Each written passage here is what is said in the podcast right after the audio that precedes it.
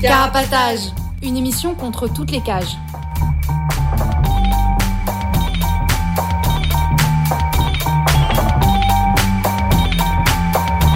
Carapatage, c'est une émission contre les prisons, la répression et le contrôle. À travers l'actualité de l'enfermement, mais aussi son histoire. En racontant les luttes à l'intérieur et à l'extérieur, en échangeant ce qu'on a vu, lu et entendu.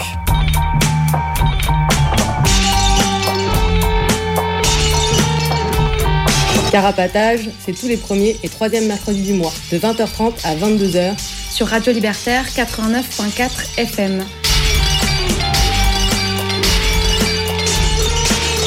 Carapatage contre toutes les cages.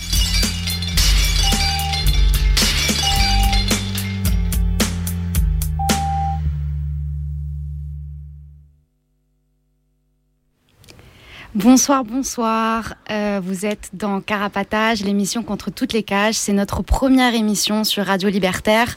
Euh, on reprend le créneau de Ras les murs euh, qui s'est arrêté il y a un peu plus d'un an. Et voilà, on est, on est content d'être là.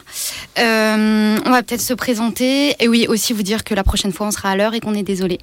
Voilà, donc là au micro, c'est Henri. Et je vais laisser mes copains, copines se présenter. Moi, c'est Gomme.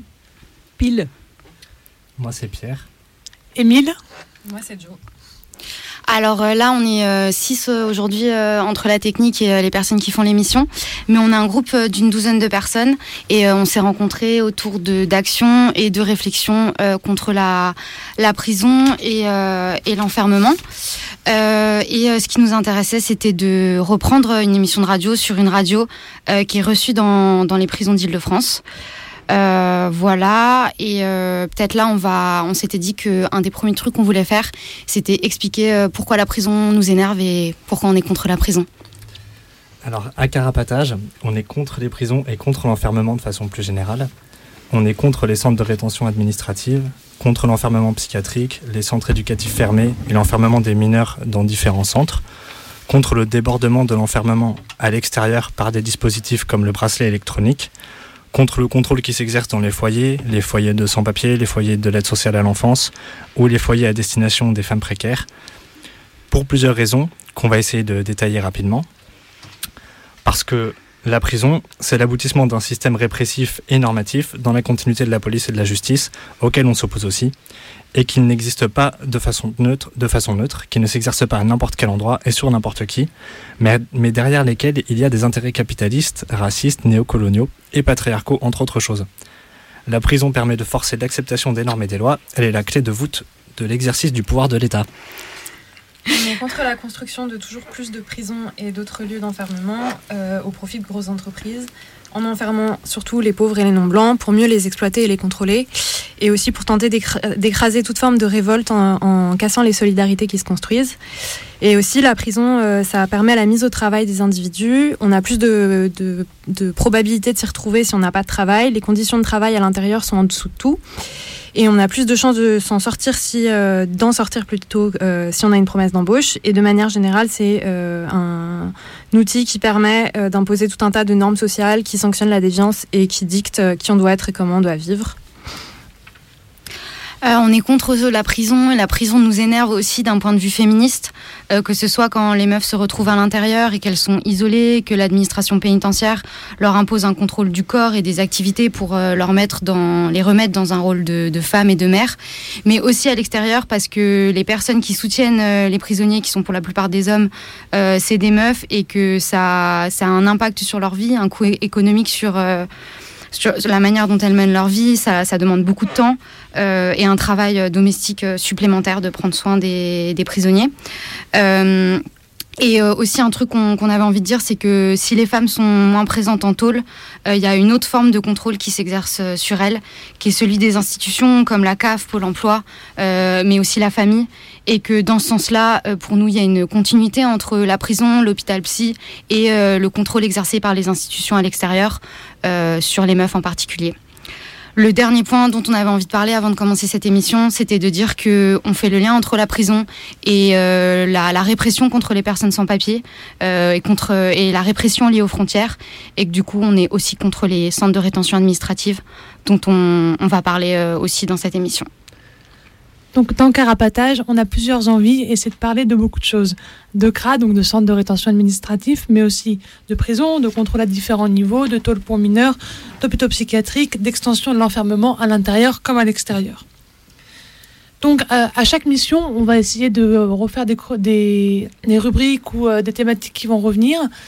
Et par exemple, on aimerait bien à chaque fois commencer par un point actualité, éventuellement approfondir une ou deux thématiques à chaque émission qui sera euh, plus développée. On a plusieurs chroniques qu'on a envie de faire, notamment des chroniques historiques et aussi une chronique où on pourrait parler de ce qu'on a vu, ce qu'on a lu ou ce qu'on a entendu euh, qui, par rapport à ces thématiques-là. On va aussi parfois relayer ou lire des lettres de détenus. Et donc, euh, Carapatage, ça va être euh, tous les premiers et troisièmes mercredis du mois, de 20h30 à 22h sur Radio Libertaire 89.4 FM. Et pour nous contacter, euh, on a une adresse mail qui est carapatage.riseup.net. Donc, carapatage écrit C-A-R-A-P-A-T-A-G-E. Et on va avoir un site, enfin, on a un site internet qui est carapatage.noblogs avec un s à la fin.org, qui pour le moment est un peu austère, mais sur lequel on va mettre les podcasts de l'émission. Pour le moment, il n'y a rien, quoi. Voilà. Mais on, s'en occupe rapidement. Euh, et euh, sinon, c'est possible de téléphoner euh, pendant l'émission, pendant les plages musicales, au 01 43 71 89 40. Et du coup, pour aujourd'hui, on va commencer par des brèves. On va parler de l'actualité qui nous a qui, a retenu notre attention euh, ces, derniers temps. Euh, ensuite, on aura deux dossiers thématiques où on approfondira un peu plus, euh, parlera un peu plus en profondeur. Le premier, ça va être sur la répression des militants anti-chlordécone en Martinique et en Guadeloupe. Et euh, le second, on va reparler du Covid, euh, de tout ce qui s'est passé euh, dans les prisons de manière assez, de différentes manières depuis le début du Covid, que ce soit au niveau des révoltes, que ce soit au niveau de comment ça se passe plus prosaïquement dans les prisons. Et ensuite, il y aura une petite chronique historique sur la prison pour femmes de Saint-Lazare. Et enfin, on parlera d'un film euh, qui s'appelle The Hunt of the Wilder People. On commence par les actus. C'est parti. Euh, moi, je peux commencer. Allez, je vais vous parler du label PEPS et vraiment vous allez adorer. Euh, donc, la semaine dernière, il y a le ministère de la Justice qui a lancé un label PEPS pour produits en prison. Euh, donc, euh, Éric Dupont-Moretti, notre ministre de la Justice, nous a fait un bon discours. Euh, on aura l'occasion, je pense, de reparler d'Éric Dupont-Moretti en tant qu'antiféministe en chef et on lui refera le portrait à l'occasion de, d'une émission qu'on fera sur le sujet.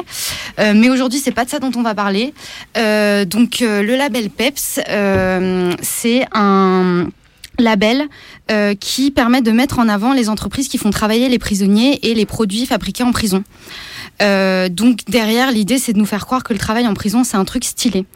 Euh, donc nous, on était assez énervés de voir ça et on avait envie d'en parler euh, parce que la réalité du travail en prison, c'est pas ça. C'est une rémunération très faible, parfois à la pièce, sans contrat de travail, sans congé maladie, avec une retraite qui est minime et pas le droit de, de se syndiquer, de s'organiser pour améliorer ses conditions de travail. en plus de ça c'est difficile d'avoir accès au travail en prison parce que c'est utilisé comme un moyen de pression euh, pour que les prisonniers se, tiennent tranquilles, euh, du fait que euh, on a besoin d'avoir de, la thune en prison pour pouvoir cantiner, et donc du coup l'administration pénitentiaire utilise la prison comme, pardon, la prison oui, mais surtout le travail comme comme un moyen de chantage. Euh, voilà, donc on nous fera pas croire que c'est responsable et solidaire de consommer des trucs euh, produits en prison, et on nous fera certainement pas croire que le travail en prison c'est cool et stylé. Euh, dernier truc que je voulais dire par rapport à ce label PEPS, c'est que on voit qu'il y a toute une communication du ministère de la Justice pour en gros faire la pub des entreprises qui qui euh, font travailler les, prisonniers. Et que pendant longtemps en fait ces entreprises elles se sont cachées elles étaient elles étaient pas forcément publiques sur le fait qu'elles faisaient travailler des prisonniers. Et là il y a un retournement euh, vis-à-vis de ça. Ça devient un peu une fierté ça devient un truc dont ils font la publicité. Et voilà faut pas laisser faire ça et les attaquer là où c'est possible. La bonne nouvelle euh, là-dedans c'est qu'avant les gens qui voulaient tricard, justement les entreprises qui font travailler, qui exploitent des prisonniers, il fallait faire des recherches compliquées pour trouver les noms et tout. Et maintenant, ils vont s'auto-afficher, ce qui est pratique pour ceux qui, qui leur veulent du mal. Voilà. Mais est-ce que les entreprises qui font produire leurs trucs en prison vont vraiment toutes mettre ce label? Parce que moi, ça m'interroge quand même, parce que beaucoup de gens, euh, ça va les, ils vont trouver ça euh, dérangeant plus qu'autre chose, euh, parce qu'ils ont une mauvaise image de la prison, parce qu'ils s'imaginent que les prisonniers, c'est. Enfin, je sais pas, ils ont l'image euh, lambda qui est diffusée dans la société habituellement. je, ne sais pas, parce qu'en fait, je crois que c'est valorisé, c'est vu comme un truc valorisé de faire travailler les, les prisonniers en fait. C'est comme ils travaillent, ils sont devenus gentils. Euh, oui, voilà, c'est un, peu un truc de. Euh, je sais pas, moi j'ai l'impression peut-être ça peut plus, plus faire vendre peut-être ça va pas marcher, mais en tout cas j'ai l'impression que ça que ça va avec tout ce truc euh, de des peines alternatives et euh, de la réinsertion et des tiges et de l'extension des tiges. Mais d'ailleurs c'est la c'est l'agence des tiges, je crois qu'elle a lancé c'est ça que t'as dit. Et euh, et voilà, du coup c'est Enfin, peut-être ça va pas marcher effectivement, mais qu'en tout cas, c'est plutôt un coup de com pour le gouvernement que pour les entreprises, peut-être finalement, ce, la création de ce label. Ouais, c'est sûr. Yes. Euh, je vais enchaîner sur euh, des nouvelles de Toulouse. Euh, si je retrouve mon papier. Non, je retrouve pas mon papier. voilà, j'ai retrouvé mon papier. Alors du coup, à Toulouse, mauvaise nouvelle, il y a sept personnes qui ont été arrêtées le 15 septembre euh, pour euh, avoir collé des affiches et fait des tags dans la rue avec euh, des messages du genre le feu tue, les virus, brûle ton comico, je crache sur l'État pourvu qu'il en crève, ou encore balance ton smartphone, pas ton voisin. Du coup, ces sept personnes sont retrouvées en garde à vue et les ont, ont donné des identités qui n'étaient pas vérifiables et ils ont tous pris en comparution immédiate, tous et toutes pris euh, deux mois de prison ferme avec euh, mandat de dépôt. Du coup, ils sont actuellement en détention à la prison de Seyss pour euh, dégradation en réunion, identité imaginaire et refus d'empreinte et d'ADN. ce que je voulais dire sur la question de l'identité imaginaire, c'est que après, normalement, c'est un, délit pour lequel, enfin, c'est un délit pour lequel on peut pas être condamné à de la prison. C'est un délit qui est puni par une grosse amende, il me semble, si ça n'a pas changé. Mais euh, voilà, ce qui se passe, c'est que quand ils ont des identités qu'ils peuvent pas euh, vérifier, euh, en général, le seul moyen qu'ils trouvent pour punir, c'est de placer les gens en détention, quoi. Et du coup, ils se permettent de placer les gens en détention pour euh, pour cette raison-là quoi. Même si c'est pas ça directement, euh, que c'est aussi que bah, ça leur plaît pas euh, ce genre de collage ou de de messages qui apparaissent sur les murs. Et il y avait d'ailleurs, je crois, trois parties civiles. Voilà, de syndicats de copropriété la mairie qui était partie civile pour les dégradations, qui d'ailleurs je ne sais pas s'il y a eu des, dommages et intérêts qui ont été prononcés, mais j'imagine que si les identités ne sont pas vérifiables, au moins on est sûr qu'ils verront jamais, euh, qu'ils verront jamais leur thune, et, c'est tant mieux. Et, euh, voilà, du coup, bah, ça fout la rage euh, que des gens partent en prison comme ça, mais en même temps, ça, ça fait chaud au cœur de voir leur détermination. Et c'est possible de leur écrire pour leur exprimer notre solidarité. Il y a leur euh, numéro d'écrou et adresse qui sont euh, trouvables sur euh, iata.info, c'est un site toulousain, du coup c'est I-A-A-T-A.info, I-N-F-O. Et, et, voilà, et d'autres formes de solidarité sont possibles également. D'ailleurs, déjà à Toulouse, bah, les, les, affiches qui avaient, qui étaient le, voilà le délit pour lequel euh, ils ont été arrêtés, ben elles ont été collées après par la suite euh, recollées dans les rues de Toulouse. Et euh, à Grenoble, il y a des tags qui sont apparus qui portaient le même genre de message et aussi des vitres de qu'est-ce que c'était? Des vitres d'un 4x4, un 4x4 Enedis et d'une voiture des Fâches qui ont reçu des pierres dans le pare-brise, voilà, en solidarité. Ah, J'en ai vu aussi coller dans le quartier de Sainte-Marthe Paris. Voilà, du coup, ben, on pense. Euh, voilà, on est en soutien avec euh, ses, camarades, ses copains. Euh, on avait une autre, d'autres infos à faire passer. ouais, du coup, moi j'avais envie de parler de la réincarcération de Kamel Daoudi, qui est le plus vieil, plus vieille assignée à résidence de France. Et du coup, le 25 euh, septembre dernier, il a été remis en prison euh, parce qu'il a un couvre-feu qui lui a imposé euh, avec son assignation à résidence et qu'il a dépassé 30 minutes parce qu'il il préparait un repas dans un café associatif. Et du coup, euh, son procès de comparution immédiate avait été reporté et ça s'est passé hier et il a pris un an ferme avec mandat de dépôt. Et du coup, du coup, je voulais reparler un petit peu de, lui et de tout ce qui s'est passé. Donc, c'est un mec qui a, été, euh, qui a fait six ans de, prison au début des années 2000 euh, pour association de malfaiteurs parce qu'il avait été suspecté dans des faits liés à du terrorisme. Et euh, en 2008, il est sorti de prison. Il a immédiatement été assigné en résidence et depuis, il est resté assigné à résidence. Et du coup, c'est un moyen de continuer à l'enfermer euh, alors qu'officiellement, il est censé être libre. Et en fait, dans le cadre de cette assignation, il a non seulement un couvre-feu, mais aussi doit pointer plusieurs jours euh, au commissariat, donc entre deux et quatre jours euh, selon les moments. Donc ça veut dire en gros qu'il est toujours obligé d'avoir l'heure dans la tête. Euh, qu'il a une journée qui est juste complètement quadrillée par euh, le fait de devoir aller au commissariat et du coup par la présence des flics. Euh, ça veut aussi dire concrètement qu'il ne peut pas avoir de travail qui, ou même une autre activité, qu'il ne peut pas se déplacer et que du coup la menace de la tôle elle est constante et c'est enfin, ce qui s'est passé. Et euh, aussi, on lui, impose une sorte de balotage, euh, comme euh, ce qui est imposé aux prisonniers qui ont des, transferts, des transferts qui leur sont imposés, qui sont un peu genre punitifs pour les, les éloigner de leur famille. Et donc, lui, en fait, la ville où il vit, elle lui est imposée et elle peut et elle a changé du jour au lendemain plusieurs fois, ce qui l'éloigne à plusieurs centaines de kilomètres de sa famille. Et en plus, il se retrouve dans des toutes petites villes isolées où c'est d'autant plus difficile de construire des solidarités avec les gens. Et euh, je voulais aussi ajouter que du coup, euh, il a, en plus de tout ça, il a aussi été déchu de la nationalité française et il est sous le coup d'une interdiction de territoire. Mais euh, comme il ne peut pas être expulsé en Algérie parce que potentiellement il pourrait y être torturé, une des conditions de son assignation, de son assignation, c'est de trouver un pays qui accepte qu'il soit expulsé. Et dans ce cadre-là, l'assignation à résidence, c'est pas du tout neutre, c'est une sorte de, de, manière de le harceler de manière permanente pour lui faire quitter le pays à laquelle se joignent les fachos, puisque en fin août, il euh, y a Génération Identitaire qui a été faire une manif euh, devant chez lui euh, en chantant des slogans pour réclamer son expulsion, et qu'en en fait, il a été défendu par ses voisins. Mais après que Génération Identitaire se soit barré, il euh, y a le maire de la ville qui est venu et qui en gros euh, l'a plus ou moins menacé en lui disant de se barrer, quoi. Alors que bah ça dépend pas de lui en plus. Et euh, c'est pas neutre non plus cette assignation à résidence puisque euh, dans le, enfin, dans le contexte islamophobe français, puisque après les attentats de 2015, euh, les perquisitions et les assignations à résidence euh, super multipliées, ça, avait été, ça, ça avait été vachement utilisé hein, pour viser des personnes qui étaient musulmanes ou supposées musulmanes. Euh, et ça a été permis par euh, l'état d'urgence, qui est aussi une mesure qui a été créée pendant la guerre d'Algérie pour renforcer le pouvoir de l'État, de la justice et de la police, euh, à la fois sur les Algériens en Algérie et sur les Nord-Africains en France. Et du coup, ça va dans, toute la continuité de la répression quotidienne et du contrôle du déplacement et des faits et gestes qui est imposé aux non-blancs et dans ce cas-là aux Arabes en France dans la ligne de l'héritage colonial.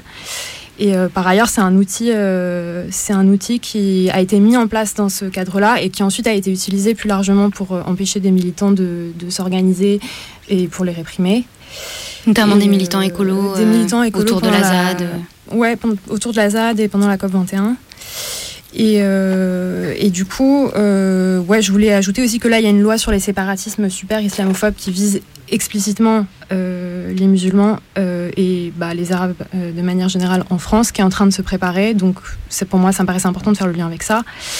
Et je voulais aussi ajouter que du coup, bah, si on avait des nouvelles, on en donnerait. Et que Kamel Daoudi, il a un compte Twitter sur lequel il donnait des informations sur, sur son assignation à résidence, qui est du coup hâte sentier battant. Et bah, actuellement, il n'est pas actif, mais je sais pas, peut-être qu'il va le réactiver. Ouais, si ça vous intéresse de suivre un peu donc, son histoire, ce qui s'est passé, euh, son compte Twitter, il y a toutes les infos et tous les articles. Euh, notamment, il raconte euh, ben, ce que ça signifiait pour lui d'aller pointer deux fois par jour au commissariat, que les flics lui faisaient subir des petites humiliations de type jeter un stylo dès qu'il le touchait, sous-entendu que c'est un pestiféré, enfin ce genre de truc. Il raconte aussi ben, voilà, comment il a été ballotté de logement en logement par par le ministère de l'Intérieur qui l'impose où habiter, euh, les, voilà, les conséquences que ça a eu sur, la, sur sa famille. Et enfin, ça nous semblait important d'en parler parce que c'est un, une prolongation de la prison euh, à l'extérieur. quoi. Et ben, euh, sans transition, moi je voulais vous parler de ce qui se passe en Essonne. Alors une petite idée des élus locaux, c'est de rentabiliser les bus. Et alors c'est tombé sur quel bus? C'est tombé sur les bus qui vont à la tôle de Fleury-Mérogis.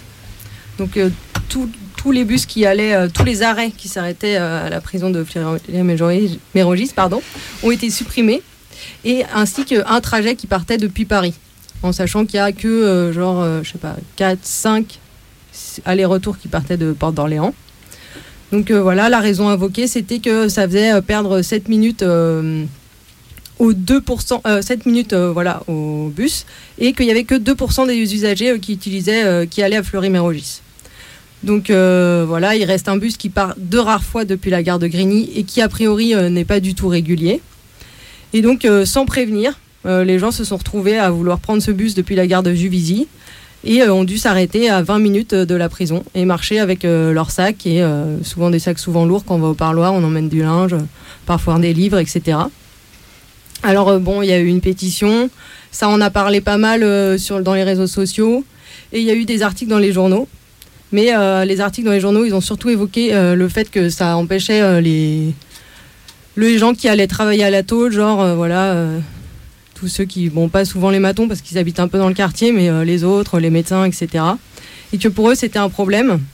Mais bon, le fait que ça désavantageait les proches de prisonniers, c'était, c'était, voilà, c'était dit, mais entre les lignes, quoi, disons. Et bon, je ne sais pas si c'est la pétition, tout ce qui s'est passé sur les réseaux sociaux, lancé par des assauts de proches de, de prisonniers ou par des assos qui, euh, voilà, qui font du soutien à l'entrée euh, des tôles. Enfin, bon, je n'ai pas exactement le détail, mais aussi par le syndicat des détenus de France. Et voilà. Et euh, du coup, suite à ça, il y a eu un nouveau bus qui a été créé. Il part de la gare de Juvisy, mais il voilà, il va pas incommoder tous les autres usagers du, du, DM, du DM5. Il fera juste des allers-retours à la tôle. Il s'appelle le DM50. Voilà, il fera 11 allers-retours dans la journée et euh, il y aurait un trajet depuis Porte d'Orléans qui aurait été à nouveau rajouté. En fait, euh, bon, c'est pas nouveau que les prisons, elles sont mal desservies en transport en commun. Là, c'était carrément euh, presque ne plus servir une des plus grosses tôles, voilà, qui existent, où il y a vraiment beaucoup, beaucoup de gens qui vont au parloir, etc. Et voilà, en gros, de toute façon, les, les, villes en général cachent leurs prisons et du coup, ne pas faire en sorte que le bus ne s'y arrête pas, c'est aussi un peu cacher la prison. Et on a un peu de mal à, voilà, à se dire euh, qu'est-ce que ça va être, toutes ces prisons euh, qui sont construites de plus en plus loin euh, des villes et qui du coup sont de plus en plus difficilement accessibles. Quoi. Voilà. Je pense qu'on peut dire que même quand il y avait ce bus, c'était quand même la galère d'aller à Fleury parce que ça veut dire prendre un RER e et ensuite prendre un bus, que c'est super long, qu'il faut arriver hyper en avance pour les parloirs et que en fait déjà aller en parloir c'est la galère, mais si en plus on, on supprime aux proches la possibilité de d'avoir des transports, ben, c'est juste très énervant. quoi. C'est vrai que les euh, prisons, j'ai l'impression qu'elles sont toujours construites euh, super loin et euh, il y a d'autres institutions qui sont construites vachement loin, c'est les CRA, donc les centres de rétention administratifs, administratives.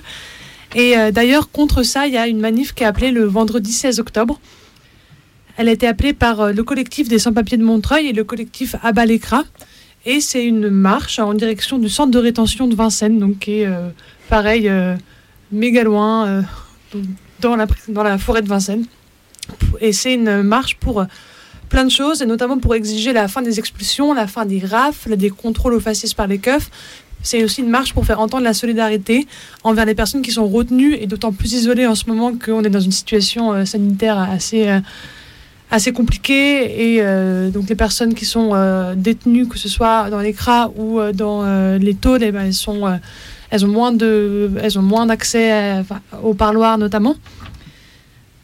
Et c'est aussi une, une, marche pour faire écho aux révoltes, aux grèves de la faim qu'il y a eu pendant le Covid, enfin depuis le début du Covid, il s'est passé plein de trucs dans les centres de rétention. Et donc ça, c'est une marche qui veut, qui veut faire écho à ça et qui demande donc notamment la régularisation de tout le monde surtout la fermeture de centres de rétention, qui demande aussi un accès à un logement décent, qui demande euh, en fait euh, tout simplement d'en finir avec les frontières et de, et de lutter pour la liberté de circulation. Donc si vous voulez vous joindre à cette marche, c'est tout à fait possible. L'appel il est public évidemment et donc le rendez-vous il est le 16 octobre, vendredi 16 octobre à 16h30 au RER e de Joinville-le-Pont. du coup, pour aller devant le centre, admis le centre de rétention administrative. Voilà, donc c'est pour aller du RER euh, en direction du, du CRA. Si je peux rajouter une info, il y aura le lendemain, à la suite de, cette manif, il y aura une autre manif qui ira marcher devant l'Elysée et qui réunira plein de, plein de marches qui sont parties de plusieurs villes de France, euh, de marches des sans-papiers, qui sont parties de plusieurs villes de France, qui arrivent à Paris euh, le 17 octobre. Et euh, voilà, cette manif du 16, elle, elle s'inscrit un peu dans cette, dans cette logique-là aussi. Du coup, le 17, il y aura une autre, une autre manif dans Paris cette fois-ci. Ok. Et eh ben c'est tout pour les brèves et on va écouter un petit peu de musique.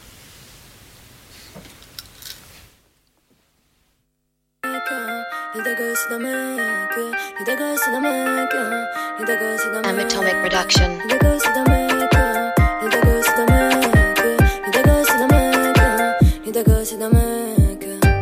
Avec mes copines, on rêve de piloter le jet, pour ça pas besoin de minauder. Marqué, sous ma parka, je me suis cambré pour un high kick. Aïe aïe aïe, tu l'avais pas vu venir. Vaille que va, j'effacerai vos sourires. De tenace, mais je suis bien pire. La menace, elle vient d'en bas. Le sang, je ruine, éclabousse vos principes plus un soupir de plaisir.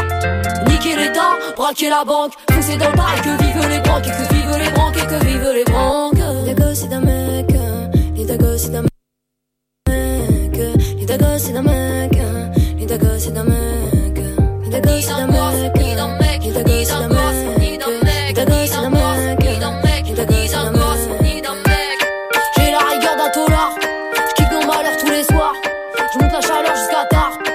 ma torpeur, je prends ma part. Ambiance story dans le lit, sous un torrent de fuite. Je devrais bouffer le pis en lit par la racine, ouais, par la racine. T'as besoin d'un couteau suisse pour trouver mon clitoris. Rejoins sur la piste, tu je t'autorise. J'ai jamais tort, sauf quand je me trompe. Avec mes cops, on ira manger le monde, on ira manger le monde, on ira manger le monde. En attendant, je tourne en rond dans un 30 mètres carrés, c'est mieux que 9 mètres carrés. Maton derrière l'œil ton, à t'en rendre taré, à t'en rendre taré. En attendant, je tourne en rond dans un 30 mètres carrés, c'est mieux que 9 mètres carrés. Maton derrière l'œil ton, à t'en rendre taré, à t'en rendre taré. C'est d'un mec, c'est d'un mec, c'est d'un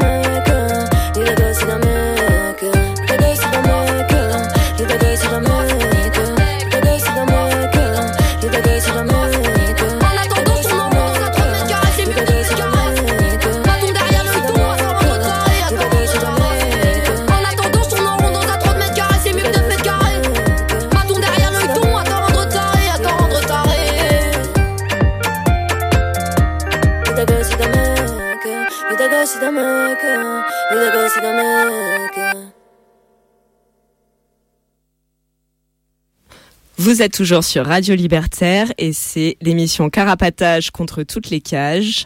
On vient d'écouter Pissenlit de Rature et tout de suite on va parler, Henri va nous parler de la répression euh, en Martinique en Guadeloupe envers euh, des gens qui militent contre l'emploi d'un pesticide qui s'appelle le chlordécone. Exactement. Du coup, euh, je vais un peu euh, vous expliquer euh, les bails. Donc, le chlordécone. Non, on, recommence, on fait un peu chronologiquement. là, fin août, il y a trois militants anti-chlordécone martiniquais qui ont été condamnés à de la prison ferme. Deux ans pour l'un d'entre eux, dont 12 mois avec sursis. Et ce qu'on leur reproche à ces militants, c'est d'avoir commis des violences contre les policiers, d'avoir tenté de mettre le feu à une voiture de flic et d'avoir dégradé des, des, biens publics. deux des trois militants ont été, enfin c'est un truc qui a été choquant pendant ce procès, c'est que deux de ces trois militants ont été condamnés en leur absence et en l'absence de leur avocat, et que les juges étaient juste en mode ah on s'en fout, ils sont pas là, ils ont pas de défense, mais on les condamne quand même à de la tôle. Et en l'absence de public parce que c'était pendant le Covid et du coup il y avait vraiment personne dans le, la salle d'audience. Il y avait des gens devant le tribunal de Fort-de-France, mais euh, ils n'ont pas été euh, autorisés à entrer. Donc euh, voilà, là, fin, on a un cas euh, assez clair de harcèlement envers des militants par la police, la justice et par les flics et, la justice. aussi parce que à un de ces militants-là, on lui demande 4500 euros de d'amende, enfin de dommages et intérêts pour demander par par les avocats des flics. Donc ça, c'est euh, les derniers euh, les derniers trucs qui se sont passés euh, sur ce terrain-là. Mais peut-être parce que tout le monde connaît pas ce que c'est le chlordécone et ce qui se passe en Martinique et en Guadeloupe, on va revenir un peu sur toute cette histoire-là.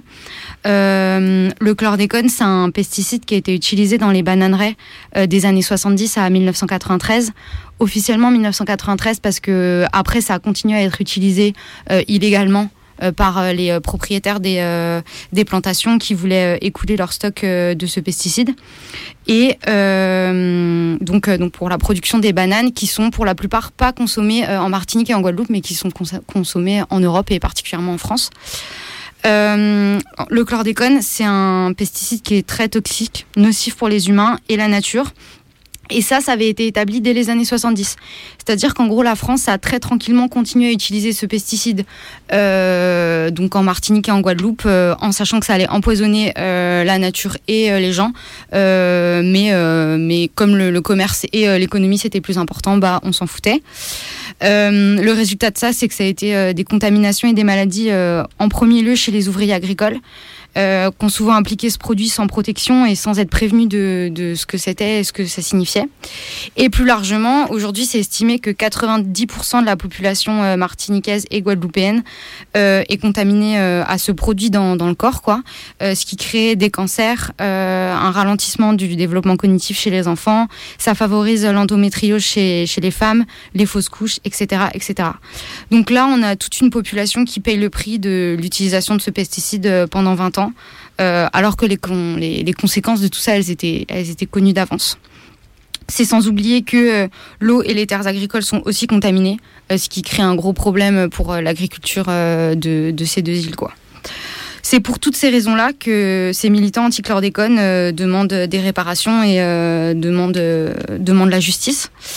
une autre question qui nous intéresserait à savoir dans cette histoire-là, c'est qui sont les responsables euh, ça va être assez euh, clair et rapide. C'est les propriétaires des plantations de bananes, ce qui sont souvent des descendants des maîtres esclavagistes euh, qu'on appelle béquets en Martinique et en Guadeloupe. les béquets se sont fait beaucoup de fric sur ces, sur ces pollutions et de manière générale, au-delà d'être propriétaires des plantations, ils sont aussi propriétaires de grands magasins, de centres commerciaux et c'est un moyen d'action des, des, militants anti-chlordécone, le blocage des centres commerciaux, le boycott de certaines marques et c'est lors de ces, de ces actions qu'il y a justement des confrontations avec les flics, des dégradations, etc., qui font qu'ils se retrouvent euh, après euh, confrontés aux, flics et, à la justice. Là, euh, au-delà du fait qu'il y ait trois militants compris de la tôle, il y a un autre militant qui s'appelle Kezia, qui s'est fait arrêter de manière super brutale par des flics le 16 juillet 2020 euh, alors qu'il était devant, devant un comico pour un rassemblement de soutien euh, à des militants qui avaient été arrêtés. il y a une vidéo qui a tourné sur les réseaux sociaux où on voit les flics euh, l'embarquer en le frappant et en l'insultant. Par contre, c'est lui qui a été accusé d'outrage, rébellion et violence. Et on va suivre ça puisque son procès, c'est le 9 novembre 2020. Et du coup, bah, on, donnera des nouvelles de, de, ce qui se passe et de comment cette histoire-là avance. J'ai juste encore deux trucs à dire sur, sur le chlordécone. Euh, c'est euh, que euh, les, les, ouvriers, il y a un collectif d'ouvriers agricoles qui s'est monté et qui a lancé une cagnotte pour soutenir leur, leur action. Et on attend aussi avec hâte la sortie d'un documentaire qui s'appelle Décolonisons l'écologie, qui est produit par Annabelle Canel et Jérémy. Et là, il y a le teaser qui est sorti sur YouTube. Donc vous pouvez aller le voir. Décolonisons l'écologie, c'est sur l'écologie en Martinique et dans la Caraïbe de manière générale. Est-ce que tu sais où sont incarcérées les personnes qui sont détenues actuellement ou pas? Euh, non, j'avoue, j'ai pas. En fait, je crois que leur, euh, ils sont pas encore en tôle. Euh, il y a, en gros, ils vont voir le juge d'application des peines et il n'y a, pas eu de mandat de dépôt. Ou alors, attends, ou alors je suis en train de, confondre avec un autre truc.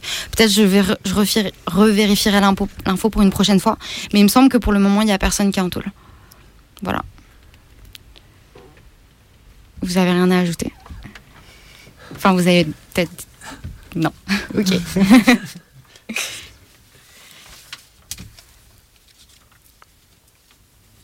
Joe, tu voulais dire un truc non?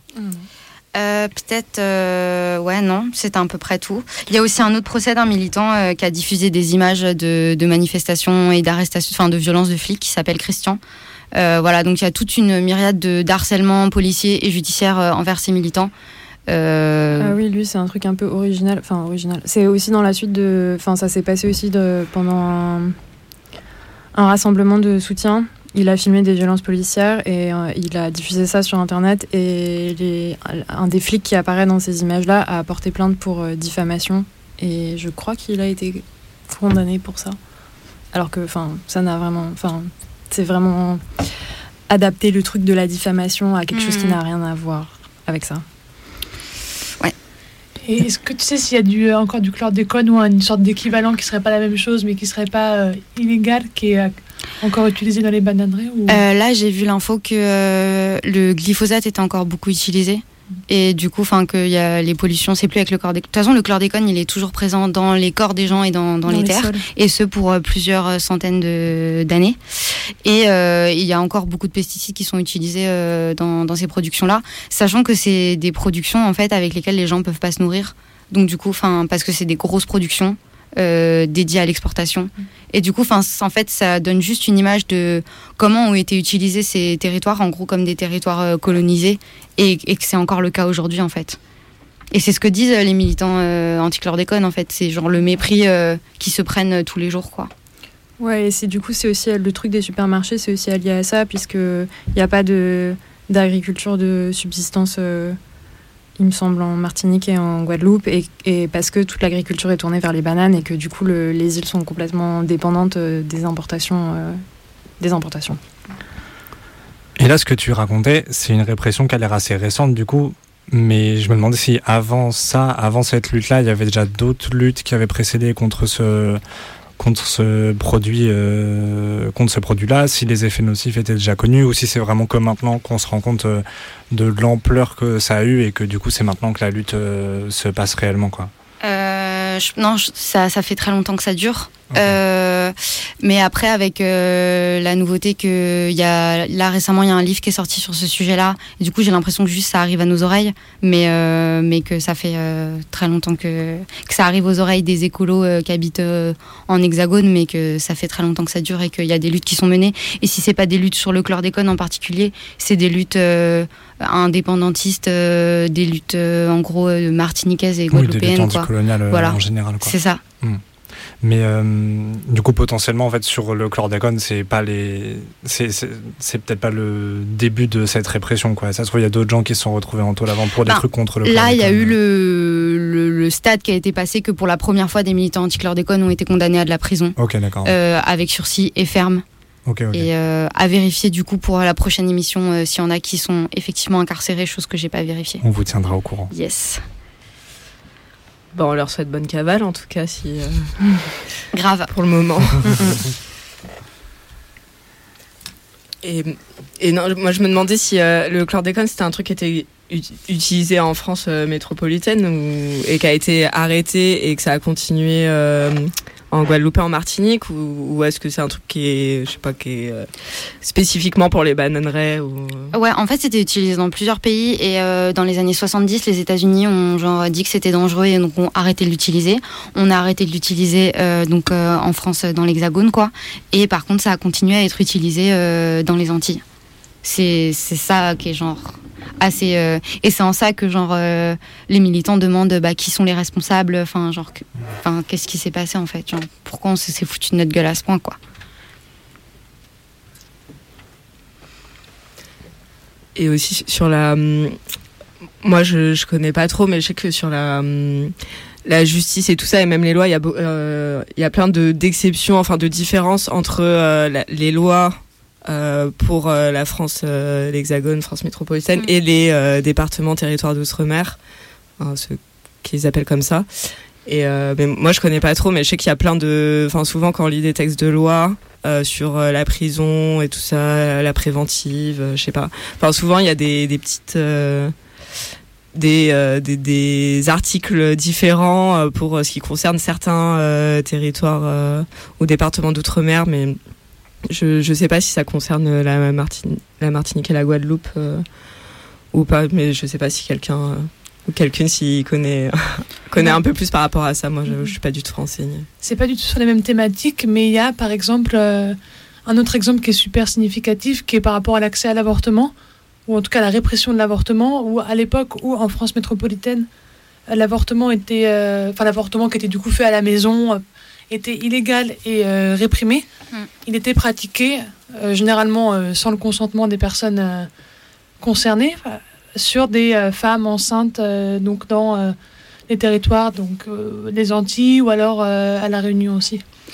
Donc on les, opérait on les opérait pendant une opération euh, qui n'avait rien à voir avec la grossesse. Souvent, on leur enlevait la grossesse et des fois, on les stérilisait aussi. Donc, c'était pour avec ce même truc. Alors que c'était illégal en France euh, métropolitaine et avec un discours moraliste, là, c'était le contraire euh, parce que pour réduire les naissances, pour pas qu'il y ait trop de monde, pour éviter justement que la population augmente à cause des, revendications ou des révoltes. Donc, voilà bah, En tout cas, euh, sur le sujet des, des et des prisons, euh, c'est clair qu'on voit que dans les territoires ultramarins euh, anciennement colonisés par la France et toujours colonisés aujourd'hui, euh, bah, les situations vont être euh, enfin parfois euh, genre pire, notamment les taux d'occupation des prisons, les conditions d'incarcération. Alors c'est pas pour dire qu'en France c'est le club Med, au contraire, on va jamais dire ça, mais on a, enfin on va avoir, on va être dans des, des conditions où, enfin voilà, qui sont qui sont giga difficiles quoi.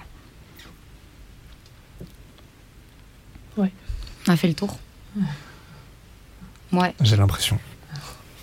Mais on continuera à donner des infos là-dessus et voilà, c'est un, un, sujet qu'on va continuer à creuser ah, du coup, on va écouter un peu de musique euh, avant de parler euh, du Covid euh, dans les prisons, de l'impact des mesures sanitaires anti-Covid dans les prisons.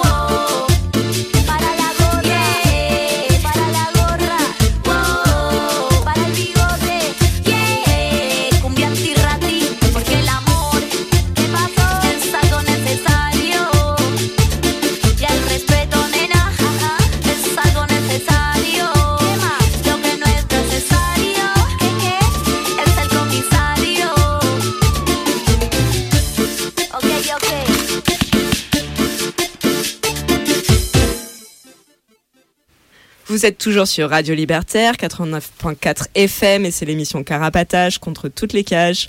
On vient d'écouter Bien Warrior de Miss Bolivia. Du coup, je voulais faire quelques dédicaces euh, à Zoé et aux euh, sept copines qui nous écoutent à Toulouse, euh, à Céline et Charlotte, euh, à Julie et Léa, et euh, aussi à euh, ma copine Ariel euh, que j'adore. Moi, je voulais faire une dédicace pour Z et Pip. Voilà, ça étant fait, euh, on va maintenant parler euh, de ce qui s'est passé euh, depuis le début de l'état d'urgence sanitaire et les mesures anti-Covid, de ce qui s'est passé dans les prisons. Et c'est Pierre qui va commencer avec un petit aperçu de ce qui s'est passé hors de la France. Alors, je voulais faire une chronique sur les, toutes les mutineries qui ont eu lieu un peu partout dans le monde quand, le, quand les mesures sanitaires se sont durcies et que ça a été de plus en plus répressif euh, dans les prisons. Euh, ça fait un peu beaucoup à aborder en une chronique, donc j'ai décidé de faire un aperçu de quelques, de quelques pays à, à la place. Euh, ces mesures euh, qui ont été prises, ces mesures sanitaires, elles ont été les mêmes dans beaucoup de pays et les réponses des prisonniers ont été les mêmes dans beaucoup de pays. Il y a eu des mutineries, des évasions, il y a eu euh, parfois des évasions même massives de plusieurs centaines de personnes et autant de révoltes dans autant de pays en même temps, c'était assez j'ai trouvé ça assez exceptionnel et je trouvais que ça mérite qu'on en parle. Euh, partout où il y a eu des révoltes, c'est parce que les prisonniers en pouvaient plus. Bien sûr, ils en pouvaient plus de l'enfermement, mais aussi ils en pouvaient plus d'être dans la situation où, euh, à cause du virus, à la fois il y avait de plus en plus de mesures répressives pour des prétextes sanitaires, euh, mais qui en fait n'avaient pas d'effet euh, pour vraiment protéger du virus, et donc il y avait en même temps euh, la peur d'être contaminé par le virus, et qu'une fois que quelqu'un soit contaminé dans la prison, le virus se répande euh, très rapidement. Euh, donc cette angoisse avec la répression de, l'État, des États, ça a rendu les conditions d'enfermement encore pires que d'habitude. Et euh, les mesures comme la fin des parloirs, donc euh, plus de possibilité de voir les familles, euh, la fin de beaucoup d'activités, parfois toutes les activités, euh, ça a été l'étincelle qui a fait que la colère a éclaté dans beaucoup d'endroits. Euh, au début de, la pandémie, au cours de la pandémie, dans plusieurs pays, il y a des États qui ont libéré des prisonniers en espérant que ça, calme la situation à l'intérieur, en espérant éviter des, mutineries. Euh, ça a été le cas euh, en Iran, par exemple, dont je vais parler ensuite, où il y a eu 54 000 prisonniers libérés début mars et ensuite euh, 85 000 en tout. Dans un pays où il y a quand même 230 000 prisonniers et prisonnières euh, en tout, donc un taux euh, d'incarcération qui est énorme sur euh, un pays de 80 millions d'habitants. Et, en France, au cours du confinement, il y a eu environ euh, 13 000 prisonniers et prisonnières libérés. Ça n'a pas empêché que, que des mutineries aient lieu parce que l'enfermement reste l'enfermement, qu'il y ait des gens en moins ou pas. Je ne vais pas pouvoir toutes les mentionner. Il y a eu des mutineries euh, en France, en Espagne, en Belgique, au Liban, en Argentine, en Colombie, en Russie, dans plein d'autres pays. Il y a une frise chronologique que vous pouvez retrouver dans le numéro de Yo-Yo, euh, un journal contre les barreaux de juin 2020. Euh, et moi maintenant, je me concentrer sur l'Iran, le Brésil et l'Italie. Donc en Iran, ça a commencé au tout début mars. Et le tout début mars, le gouvernement avait déjà pris peur et avait commencé à libérer des prisonniers. Euh, avec, une, avec le 10 mars, une annonce de 70 000 libérations. Il y en avait déjà 54 000 qui avaient eu lieu.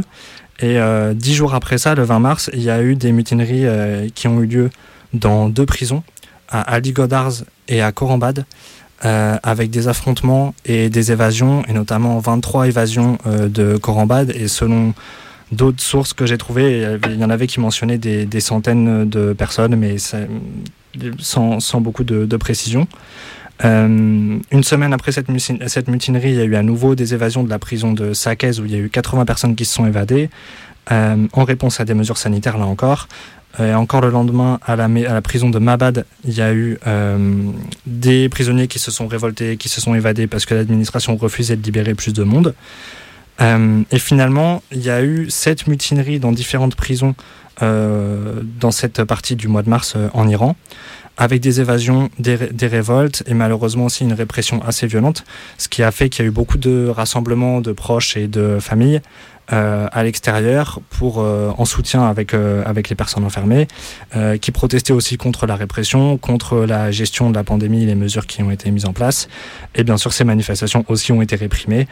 Euh, et euh, finalement, du coup, comme j'ai dit tout à l'heure, euh, sur le mois de mars, il y avait eu, en plus de toutes les évasions, il y avait eu euh, 85 000 prisonniers que l'État avait décidé de, libérer. Je voulais juste rajouter un petit truc par rapport à, l'Iran. Moi, ce que j'avais compris, c'est qu'ils n'ont pas été vraiment libérés.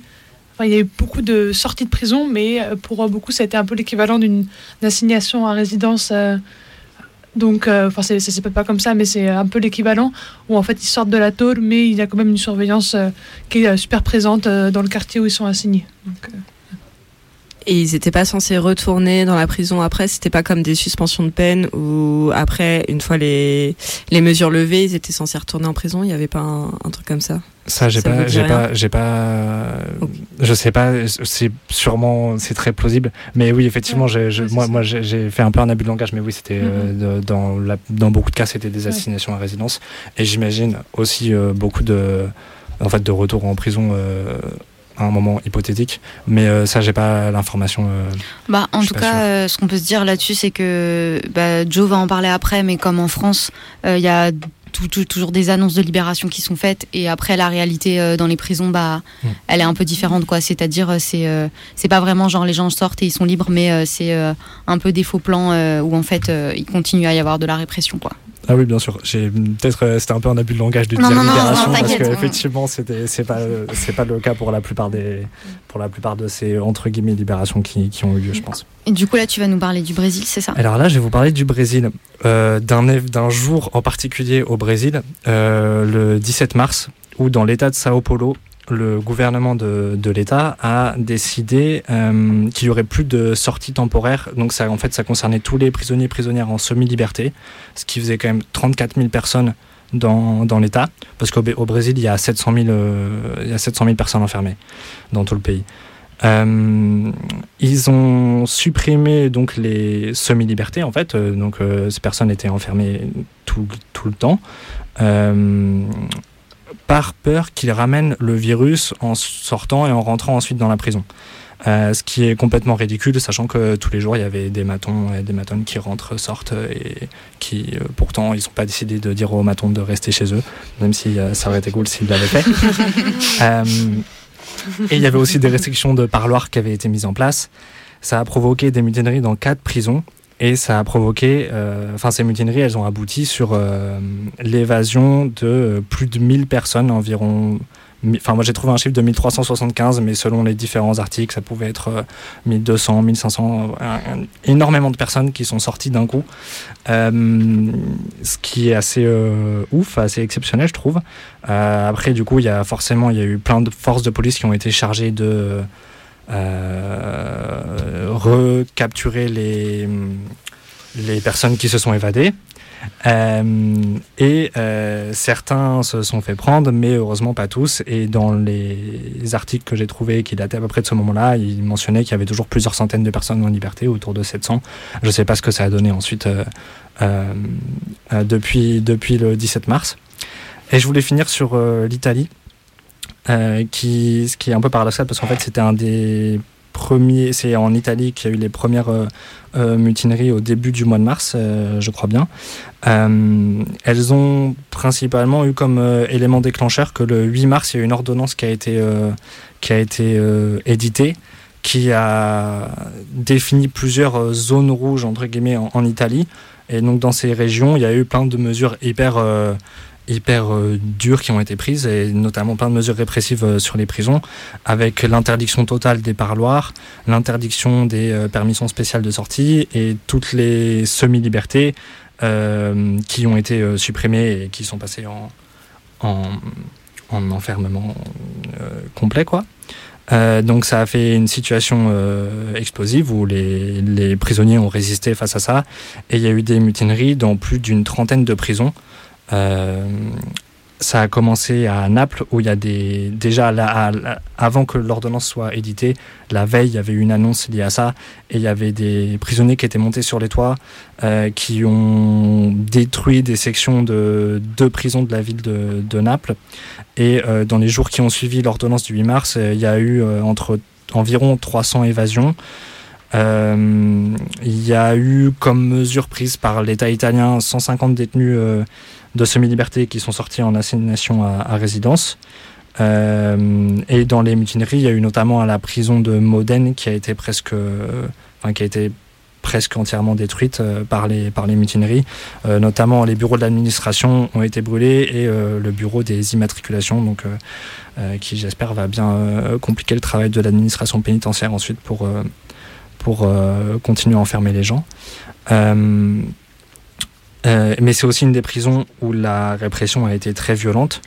Avec il y a des détenus qui ont été emmenés à l'hôpital en réanimation notamment et sur sur l'ensemble de ces mutineries il y a eu 14 prisonniers qui sont morts ce qui a été aussi suivi par des groupes de soutien enfin par des personnes qui soutenaient en, Italie et il y a eu beaucoup de manifestations là aussi devant les prisons euh, en soutien aux mutineries euh, en soutien à ceux, tous ceux qui étaient en cavale euh, voilà. Sur le site de l'envolée, on peut lire des lettres de prisonniers italiens qui ont été traduites en français et qui expliquaient notamment qu'avant les mutineries, il y avait déjà des mouvements de protestation et de résistance des prisonniers contre les mesures qui commençaient à être prises, avec des grèves de la faim par exemple.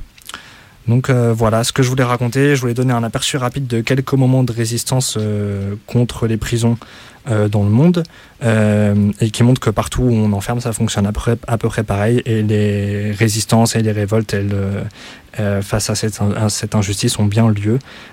Bon, c'était pas complet, mais on aura l'occasion de continuer à parler de ça, parler plus. on continue sur le, le thème du, du Covid là et, et d'approfondir d'autres aspects de ce de cette euh, thématique. Du coup, euh, là, Gomme, tu vas nous parler de ce qui s'est passé en France? Ouais, et avant, euh, je me suis rendu compte, j'ai oublié tout à l'heure de redonner le numéro de téléphone. S'il y a des personnes qui veulent nous joindre, nous joindre à la prochaine, pendant la prochaine pause musicale. Du coup, c'est au 01 43 71 89 40. Et du coup, ouais, moi, je voulais euh, revenir un peu sur ce qui s'est passé en France pendant le confinement dans les prisons. Euh, du coup, à partir du 17 mars, il y a eu euh, des mesures qui ont été prises euh, par rapport au Covid dans les prisons, avec notamment mesure phare, la suppression des parloirs, qui était un- vraiment un coup dur pour les gens dedans, qui sont déjà très isolés. euh, évidemment, c'est le but de la prison, euh, très isolés de, de leurs proches à l'extérieur. Et du coup, là, c'était carrément suppression totale des parloirs. Il y avait aussi euh, pas mal d'activités supprimées, euh, euh, tous les mouvements réduits dans les prisons. Enfin bon, tout un tas de, de mesures qui étaient censées être sanitaires, mais qui étaient aussi juste répressives. Et, et face à ça, il y a eu euh, du bordel dans beaucoup de prisons euh, en France. Du coup, euh, je, dirais au moins une dizaine de prisons qui, qui sont soulevées avec un rôle assez important des réseaux sociaux où heureusement il y avait il y a des smartphones qui circulent en prison et ça fait que aussi il y a eu beaucoup de circulation d'informations de ce qui se passait dans les différentes prisons et un- une espèce de coordination qui s'est un peu faite aussi euh, grâce à ça j'ai l'impression. Et euh, ce qui a fait que euh, en très peu de temps il y a plein de prisons qui se sont soulevées qu'il y a eu genre des blocages de promenades des revendications qui sont sorties il y a à Béziers, il y a le, le no man's land entre les cours de promenade qui a été envahi, euh, la grille de la promenade défoncée, les gens qui sont rentrés dans le no man's land. Malheureusement, personne n'est arrivé jusqu'à euh, jusqu'à jusqu'à la sortie, jusqu'à dehors. Mais euh, en tout cas, voilà, il y a eu tout un tas de, de, blocages, de refus de réintégrer, parfois jusqu'à 100 personnes, comme à Perpignan. Et il y a eu notamment une mutinerie qu'on pourrait qualifier d'historique à Userche. Du coup, Userche, c'est en, en Corrèze. Dites-moi si je me trompe, du coup, Ouais, ouais. Au, su- au sud-ouest euh, de la France. Et du coup, dans ce Userche, c'est un, un, un centre de détention, il me semble, du coup pour les plutôt pour les longues peines. Et du coup dans cette prison, alors c'était, je sais plus c'était quoi la date, le 22 mars. Le 20, il me semble que c'était le 22 mars, il y a eu euh, une mutinerie euh, gigantesque où presque tous les prisonniers, du coup, ils sont, euh, ils étaient environ 530. En tout cas, il y a 530 places. Il y avait 530 places du coup dans cette prison. Et il y a à peu près toute la détention qui s'est mutinée et ils ont pris le contrôle de la prison de 16h30 à 21h, ce qui est énorme. Et enfin, ça faisait, je sais pas, des années. Je pense que ça s'était pas vu euh, en France. Et euh, ils ont détruit euh, une grosse partie de la prison et notamment euh, les bureaux de la direction et les dossiers des prisonniers et tout ça. Et suite à ça, du coup, il y a plus que il y a il y a 360 places qui ont été détruites du coup. Il y a deux bâtiments, ce qui est l'équivalent de 360 places sur 530 du coup, qui ont été détruites dans cette mutinerie et qui sont toujours pas en, en fonctionnement euh, au jour d'aujourd'hui.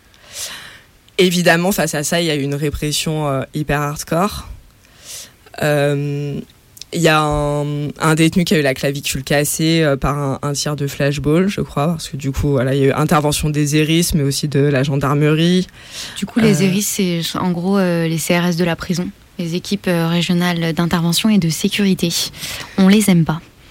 C'est des matons euh, qui sélectionnés avec une formation euh, en plus et qui ont euh, un équipement anti-émeute et, et qui peuvent intervenir à la demande de l'administration Qui pénitentiaire. peuvent même porter des armes, enfin des fusils, genre de choses, alors que les autres matons peuvent pas, je crois. Seulement, sans- seulement dans les miradors. Enfin, les Eris, en tout cas, peuvent, peuvent tuer par balle, quoi. Je crois, s'ils le veulent. Et du coup, il y a eu voilà, tir de flashball, tir de gaz lacrymogène. Euh, et il y a eu euh, dans la nuit des transferts euh, massifs. Il y a 80 personnes qui ont été transférées dans la nuit euh, directement. Euh, sans euh, du coup pouvoir prévenir personne. Enfin bon, c'est un peu le lot des transferts. hein. Ils préviennent rarement à l'avance, mais du coup là, ça faisait un peu quand même euh, disparition quoi. Ils embarquent 80 personnes dans la nuit, ils dispatchent tout le monde ailleurs en France, et puis il y a d'autres transferts qui ont suivi dans les jours qui ont suivi. Bah du coup là, à l'heure actuelle, je sais plus, ils doivent, bah vu qu'il y a 360 places en main, ouais, ils sont à peu près euh, 200. euh, Ils étaient, ils étaient plus que 200. Bah, D'ailleurs, il y a les il y a les matons qui se plaignent. Alors au début, ils se plaignaient. euh, ils disaient oh là là au secours, euh, on va être muté euh, parce que la prison est détruite et oh là là on veut pas être muté. Et puis maintenant ils se plaignent parce qu'ils sont trop nombreux et que du coup ils font pas assez d'heures. Waouh. J'ai- Mais bon, eux ils se plaignent d'être trop nombreux, mais j'imagine les détenus qui sont encore dedans. Il y a autant de matons que de détenus apparemment. Du coup, c'est plutôt pour euh, les détenus que que c'est malheureux cette situation. Euh, et euh, qu'est-ce que je voulais dire? Euh, Du coup, comme c'est souvent le cas dans les mutineries, pardon, je continue sur Usage parce que je, enfin, voilà, il s'est passé plein de trucs. C'est pas pour euh, minimiser tout ce qui s'est passé dans les autres prisons, mais c'est juste que je trouvais que c'était, enfin, je trouve que c'est un, ce qui s'est passé là-bas, c'est un, un truc de ouf et que voilà. Euh, du coup, évidemment, comme souvent dans les mutineries, il y a des meneurs qui sont désignés parce que évidemment, ils vont pas euh, poursuivre euh, toute la détention. Ça fait, c'est un peu compliqué. Et du coup, voilà, il y a des meneurs qui ont été désignés, dont euh, 8, pardon, mes notes sont mal faites, 8 qui sont passés en procès le 11 juin. Et qui, qui ont été condamnés le 23 juin à de 1 à 3 ans ferme pour, euh, pour cette mutinerie. Euh, faut savoir que le procès, vu que évidemment euh, Covid oblige, ben c'était en visioconférence, le rendu également. Du coup, en gros, ils n'ont pas vraiment pu assister à leur procès parce que quand on voit c'est quoi un procès en visioconférence, vraiment c'est une blague. le juge il voit à peine le, détenu parce qu'il est tout petit au fond d'une salle et la caméra est même pas. Enfin, je sais pas, c'est vraiment la, déshumanisé ou je sais pas. Enfin, il y a, il y a plus, il juge vraiment un dossier et plus une, et plus un être humain quoi. Je sais pas, c'est un peu euh, spécial. Et la personne euh, qui est à l'intérieur, bah souvent elle entend mal. Enfin, déjà quand il y a des, problèmes de compréhension parce que le vocabulaire de la justice n'est pas forcément très limpide. Et- mais là, en plus, euh, t'entends mal, tu vois, tu vois pas qui t'en, enfin, t'as personne en face de toi, t'es dans une salle sans fenêtre. Enfin, je sais pas. C'est... Bref, pardon, on en reparlera peut-être une autre fois, mais la visio, c'est vraiment dégueulasse. Mais la justice de manière générale, hein, pardon. Et, euh, On a eu peur. Et euh, voilà, du coup, il y a eu huit personnes qui ont été condamnées à, de 1 à 3 ans de prison ferme. Et apparemment, j'ai pas plus d'informations, mais ça, c'était les, les 8 qui étaient encore incarcérés à Userche. Mais du coup, il y en a 47 autres qui sont incarcérés dans d'autres, qui ont été transférés et qui sont dans d'autres prisons et qui, du coup, vont être jugés, mais ailleurs, quoi. Hmm. Et du coup, euh, dans d'autres départements. Et du coup, il y en a 47 autres. Je sais pas ce qu'il en est de ces 47. euh, Si vous nous entendez, n'hésitez pas à vous manifester. On cherche les infos. On pense à vous. Et voilà. Et du coup, le bâtiment, il... le, le premier bâtiment, il devrait réouvrir euh, début 2021. Et euh, le deuxième plus tard, euh, en 2021 aussi. Mais voilà, enfin, pour dire que ils ont bien. Ils ont bien, Ils ont bien détruit la tôle. Beau travail. Bravo à eux. Bravo, ouais. Euh, voilà. C'est tout pour moi. D- Désolé, c'était un peu long. Non. Et euh, du coup, euh, toutes, euh, ces- tout ce qui s'est passé là pendant le confinement, alors depuis, euh, les parloirs en, en partie ont été euh, remis, euh, mais euh, les plexiglas euh, sont restés euh, dans certains endroits. Enfin, il reste plein de restes, et moi je voulais juste vous parler quelques instants de la maison d'arrêt des femmes de Fresnes, où donc les parloirs ont été remis en partie. Alors, on peut être que à deux familles en même temps, par exemple. Et il y a, genre, au lieu de trois euh, sessions euh, où il peut y avoir- euh, plusieurs familles en même temps, maintenant, c'est plus que une session avec deux familles. Voilà. Et alors, cet été, genre, mi-août, ils ont dit. ils ont annoncé que les activités, parce qu'à l'intérieur, donc il n'y avait pas d'activité depuis le début du confinement, allait être mise. Et là, il y a un cas de Covid qui est arrivé dans la prison et donc euh, les activités euh, ne sont pas revenues. Et euh, d'ailleurs, je ne sais pas comment c'est à l'intérieur, euh, s'il y a d'ailleurs des gens qui nous écoutent et qui ont envie de nous écrire ou de nous téléphoner pour dire euh, comment ça se passe depuis, s'ils les ont enfin remis, hein, même si j'imagine que c'est pas vraiment euh, ce qui doit se passer avec euh, genre le retour du Covid. En tout cas, voilà, euh, il y a toujours euh, pas beaucoup de parloirs, il y a toujours les plexiglas, euh, il y a toujours les masques pendant le, pendant le, parloir, et euh, il y a toujours bah, voilà, la menace d'avoir le parloir euh, supprimé euh, dans certaines prisons si on se touche ou si on voit que hum, le masque a été descendu. Alors, vous voyez, la communication avec un masque, déjà, c'est pas, pas très facile. Avec en plus un plexiglas, ça se complique en étant surveillé. Voilà, c'est vous imaginez un peu les conditions. Et voilà. Et par exemple, si quelqu'un est mis à l'isolement, enfin voilà, un détenu est mis à l'isolement, euh, ben en fait t'es pas prévenu à l'avance. Donc euh, on te dit pas que ton parloir est annulé, même si tu as appelé pour dire voilà pour confirmer ton parloir ou pour prendre un parloir, tu peux le prendre et puis tu arrives devant la grille et puis là on te dit ah bah non euh, vous avez pas de parloir.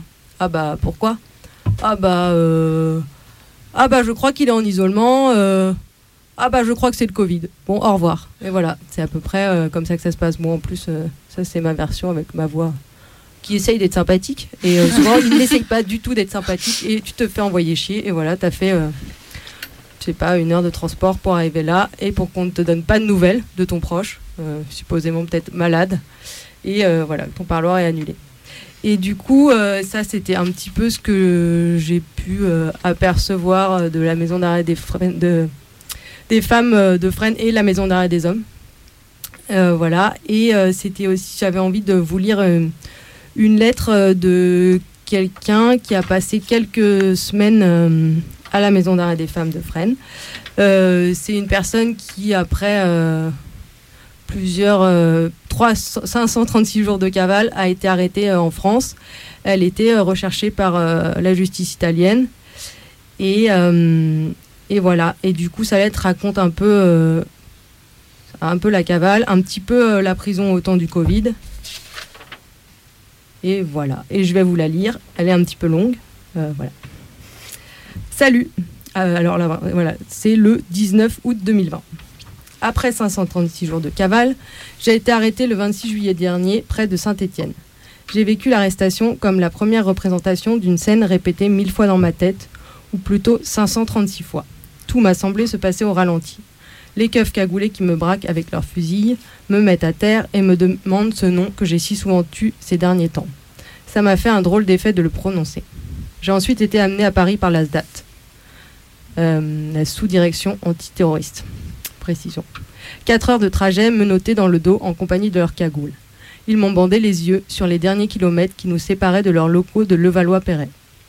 Ce sont eux qui m'ont conduite au tribunal le surlendemain de l'arrestation, puis à la prison de Fresnes. Lors de l'audience, j'ai accep- accepté sans hésiter l'extradition. J'avais suivi avec attention les événements autour de l'arrestation de Vincenzo Vecchi, que je salue au passage, qui avait pour sa part refusé, s'offrant une chance de rester libre en France. Pour moi, le choix se résume à attendre le procès en France ou en Italie, où se trouvent les, les autres inculpés de l'opération de Cynthia, toutes libres à l'exception de Sylvia, encore soumise à un contrôle judiciaire.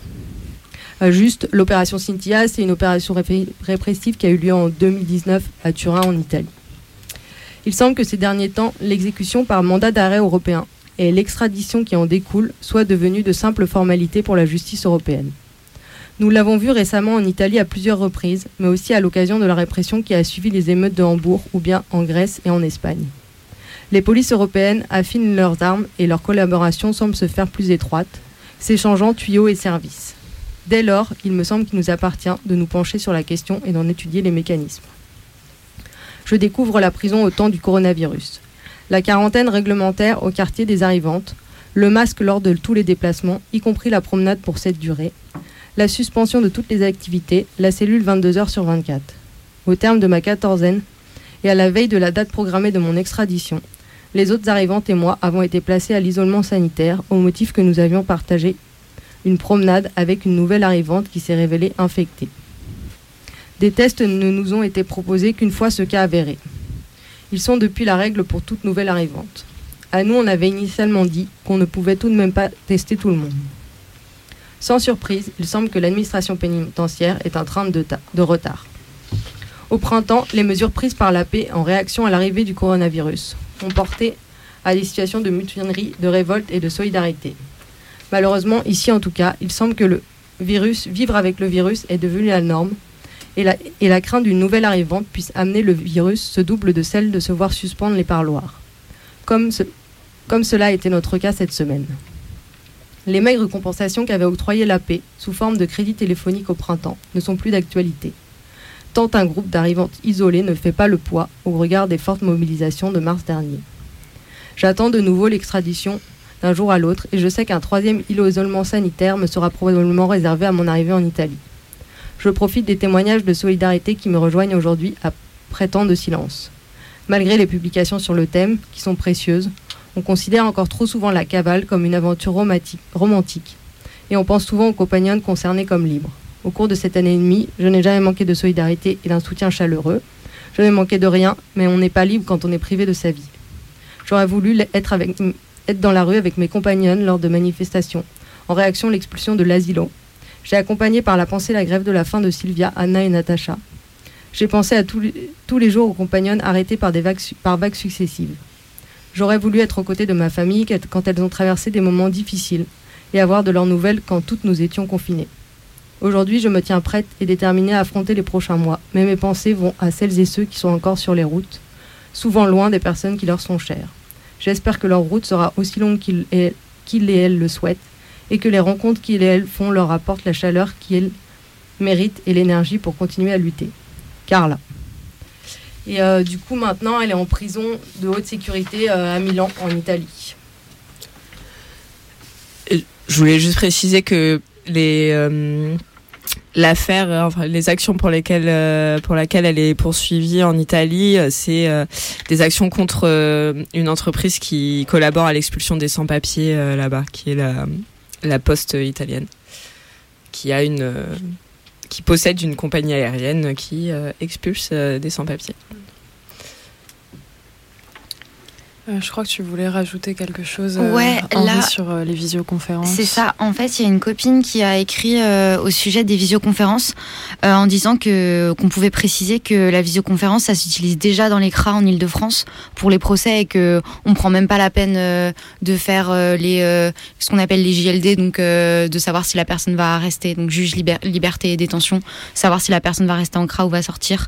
euh, c'est en visioconférence et donc souvent euh, il n'y a pas de traducteur, euh, on pas, enfin les, voilà les, conditions techniques sont compliquées et euh, c'est pas lié au Covid, mais euh, dans les CRA de Rennes, Lyon et Toulouse, ils vont construire des annexes au CRA pour qu'il y ait des audiences euh, en visio quoi. Donc c'est aussi dans les CRA que que ça se passe comme ça. Merci la copine pour la précision. Et du coup, pour finir sur le point thématique Covid, euh, moi je voulais parler un peu plus de comment ça se passe euh, actuellement et bon, aussi de comment ça s'est passé pendant le confinement. Euh, c'est des informations que j'ai glanées un peu comme ça, mais j'ai rien forcément de, très précis, mais ça me paraissait quand même important de- d'en reparler. Du coup, je voulais redire que à l'heure actuelle, bah, les masques c'est toujours interdit dans beaucoup de beaucoup de prisons et il y a des, des moments où ça a été rendu obligatoire et c'est c'est quand euh, les prisonniers ont rendez-vous avec leur avocat. Donc clairement, c'est destiné à protéger l'avocat et pas pas en considération de la sécurité des, prisonniers. Euh, qu'il y a une interdiction du gel hydroalcoolique parce qu'il y a une interdiction euh, générale de, l'alcool en prison et que du coup c'était pas c'était et c'est toujours pas possible d'en cantiner et que le seul gel hydroalcoolique auquel ont eu accès les prisonniers c'est ceux que leurs proches leur balançaient par-dessus les murs d'enceinte des prisons. Par rapport au masque, euh, avec quand même l'ironie que euh, les prisonniers euh, dans certains ateliers de travail produisent des masques que les gens sont très fiers de porter, des masques made in France, mais il faut savoir que c'est made in France en prison quoi. Donc peps. voilà, c'est vraiment le hashtag label peps. Donc voilà, à, la fois ils n'ont pas le droit d'en porter et à la fois ils en produisent en étant payés une misère quoi. Ouais, j'allais y venir. euh, C'est la seule. euh, Toutes les activités ont été suspendues, les parloirs ont été suspendus. euh, Il n'y avait plus de possibilité d'amener du linge, mais la seule activité qui est restée, c'était le travail, dont on a déjà un peu parlé de, des conditions dans lesquelles il se passe. Et, euh, et aussi euh, sur tout le côté un peu genre sanitaire, il faut aussi savoir que le nettoyage des espaces qui sont en dehors des cellules, bah ça dépend de ça dépend dans beaucoup d'endroits de d'oxy qui sont des prisonniers qui sont payés une misère par la prison euh, pour faire du nettoyage et qui sont aussi super mal pro- protégés, euh, enfin qui avaient en gros pas de matériel qui les protégeait du virus quoi. Euh, et, euh, et ouais, comme ça a déjà été dit par, euh, par euh, Pile et Gomme, euh, en fait, euh, le, confinement, ça a amené encore plus d'isolement dans les prisons, donc par toutes ces mesures de suppression d'activité, suppression des parloirs. Par, il y a aussi une prisonnière sur un, blog qui s'appelle le blog de la prisonnière qu'on peut trouver sur Internet, qui raconte qu'elle, elle est dans une prison régime porte ouverte et que pendant le confinement, le, les portes ont été fermées dans la journée et qu'elles étaient ouvertes que par roulement de deux heures. Donc, euh, du coup, en les enfermant encore plus et sous un prétexte sanitaire. Mais en fait, quand le confinement a été fini et que les gens dehors pouvaient recommencer à sortir, cette mesure-là, elle n'a pas été annulée. Et euh, donc, c'est le genre de mesures euh, contre lesquelles les prisonniers sont révoltés, ils ne sont pas laissés faire, comme a raconté Pile. Et, et en fait, sous cette pression qu'ont créé les prisonniers, il y a eu des annonces de libération euh, par la ministre de la Justice, euh, euh, mais qu'en fait, qui était plus un gros coup de com' qu'autre chose. Euh, parce qu'en fait, les personnes qui ont été libérées, déjà, il n'y en a pas eu tant que ça, et euh, il n'y en a pas eu tant que ça aussi vis-à-vis du nombre de prisonniers en France. Et, euh, en fait, c'était des personnes qui concrètement allaient sortir de prison. C'était des, libérations qui étaient prévues, euh, ou alors c'était des personnes à qui il restait très peu de temps à faire et qui auraient pu être libérées de manière générale. Et euh, l'autre mesure qui a été prise, c'était euh, de donner des remises de peine supplémentaires, euh, un peu comme une carotte aux détenus que l'administration pénitentiaire jugeait s'être bien comportés. Et c'était une manière aussi de casser un peu l'élan de, de révolte collective qui s'est passé. Et euh, du coup, euh, effectivement, il y a une baisse du nombre de prisonniers euh, dans les prisons en France, mais ça a été surtout parce que les, les tribunaux euh, étaient au ralenti et du coup qu'il y avait moins de gens qui étaient condamnés et qui entraient en prison. Et, euh, et aussi, donc tout le monde s'est un peu branlé sur le fait que pour une fois, le, enfin, c'était la première fois qu'il y avait que le- les prisons étaient soi-disant pas surpeuplées, qu'il y avait moins de prisonniers que de places de prison. Sauf qu'en fait, c'était pas égal et c'était pas partout pareil. Et donc, par exemple, les prisons en Île-de-France, concrètement, elles sont vraiment restées surpeuplées et ça a pas, ça a pas bougé. Et, euh, aussi, euh, bah, faut redire que depuis que la fin du confinement, en fait, ça s'est complètement rempli. Ça a été la même chose dans les centres de rétention administrative euh, où euh, où il y a des endroits où ça s'est, où ils ont été vidés, où les les, prisonniers sont sortis, mais mais aussi il y a eu des transferts entre des, centres de rétention administrative, donc euh, c'est des sorties, pas vraiment des sorties. Et euh, du coup, je voulais dire que depuis, bah, les parloirs, ils ont repris. Mais euh, comme on a, déjà dit euh, pile, ça a repris dans des conditions genre complètement foireuses avec des hygiaphones. Et puis aussi, ça n'a pas repris tout de suite puisqu'il y a eu la mesure des des 100 km qu'on pouvait pas pouvait pas dé- dépasser sans mesure impérieuse. Euh, or, euh, le fait d'aller voir euh, un proche qui avait été enfermé à des centaines de kilomètres, bah, c'était pas considéré comme une mesure impérieuse, comme un besoin impérieux, pardon. Et, et ils ont repris aussi pas dans les parloirs ont repris dans des conditions pas normales. Pendant tout un temps, les enfants pouvaient pas venir au parloir.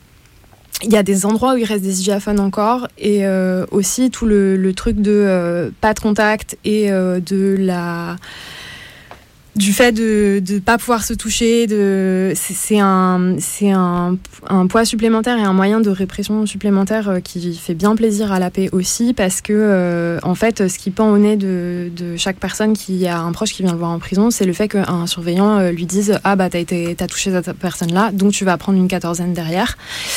Et euh, il y a eu des cas de ah oui et sur la quatorzaine aussi euh, bah en fait depuis quelques temps dehors elle est passée à 7 jours parce que aussi pour euh, faire plaisir aux entreprises et remettre un peu tout le monde au travail mais en, prison c'est resté 14 jours et, et du coup, il y a eu aussi des cas de, de gens qui sont rentrés de, de permission de sortie et qui, sont, qui ont eu.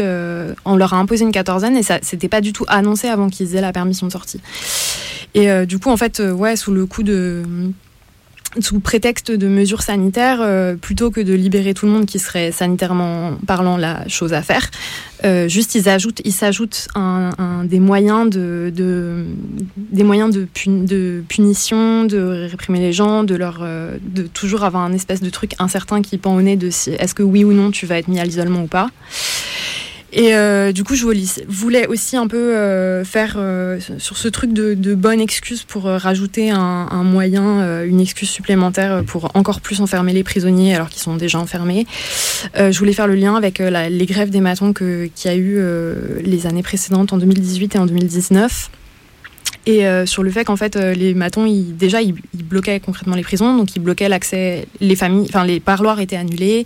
Euh, pareil, il n'y avait pas de, possibilité de déplacement dans la prison, pas de pas d'activité.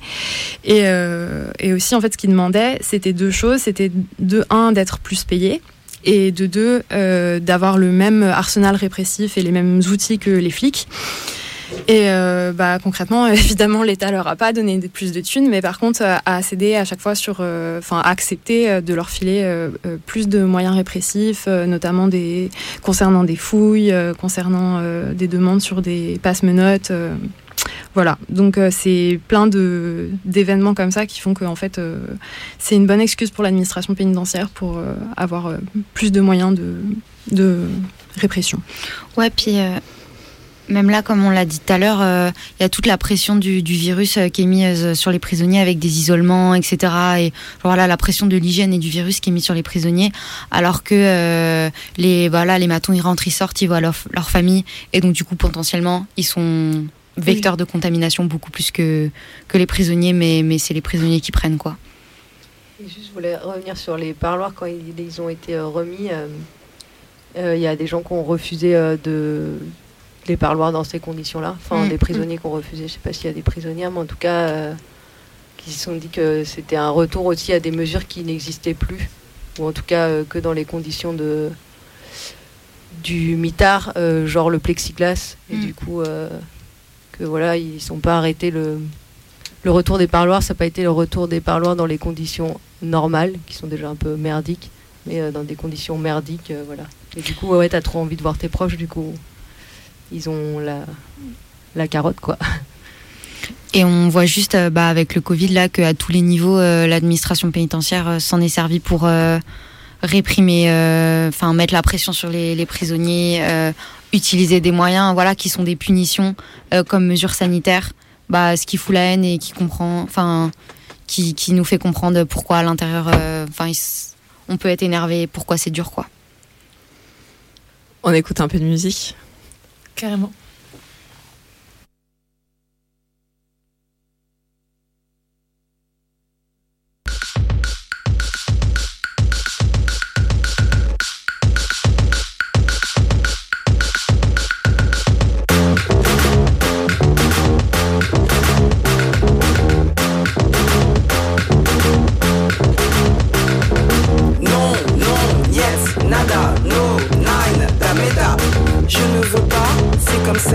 Je ne veux pas, c'est mon droit.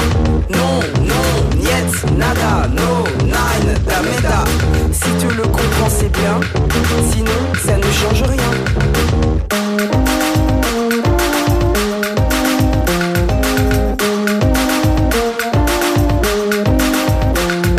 Encore un matin sans bébé, ça me plaisait déjà hier. Si je ne meurs pas aujourd'hui, demain sera comme ce matin. Matin sans bébé, ça me plaisait déjà hier. Si je ne meurs pas aujourd'hui, demain sans bébé me réjouira aussi.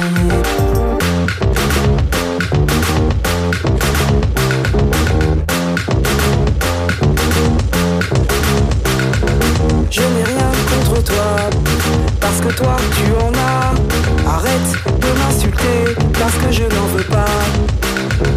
Je ne te harcèle pas pour savoir pourquoi tu en as. Arrête de me demander pourquoi je n'en veux pas. Je n'ai pas à m'expliquer, je n'ai pas à me justifier. Vivre sans être mère, telle est ma volonté. N'essaie plus de me convaincre, tant pis si tu n'as pas compris. Vivre sans être mère, c'est ce que j'ai choisi.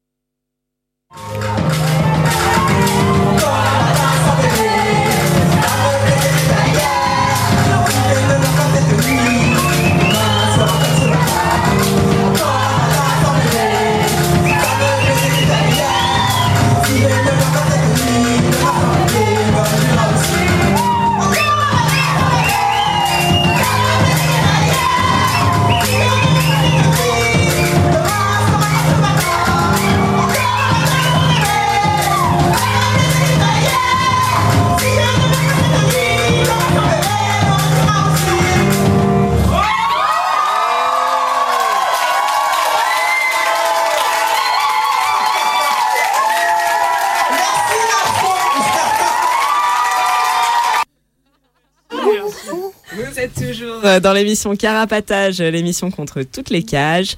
Et euh, on va écouter la chronique historique d'Émile concernant la prison de Saint-Lazare, une prison pour femmes qui n'existe plus désormais.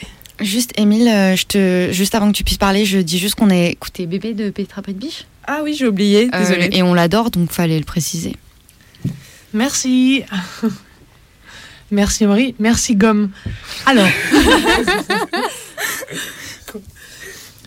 l'autre jour, je suis passée par la gare de Saint-Lazare pour aller rejoindre une asso féministe à laquelle je participe. Alors c'est un endroit où on lutte pour la liberté d'avorter ou de ne pas avorter, pour la liberté de choisir sa sexualité son éventuelle contraception. Et je me suis dit, mais tiens, tiens, quelle coïncidence quand même, ce passage par Saint-Lazare à chaque fois que je vais chez les féministes. Et vous allez me demander, mais qu'est-ce qu'elle raconte là? Mais qu'est-ce que c'est que ces histoires? Qu'est-ce que ça vient à faire sur une, une émission anticarcérale, ces histoires de SNCF Eh bien moi, je vais vous dire, ça a à faire et ça amène sacrément à faire.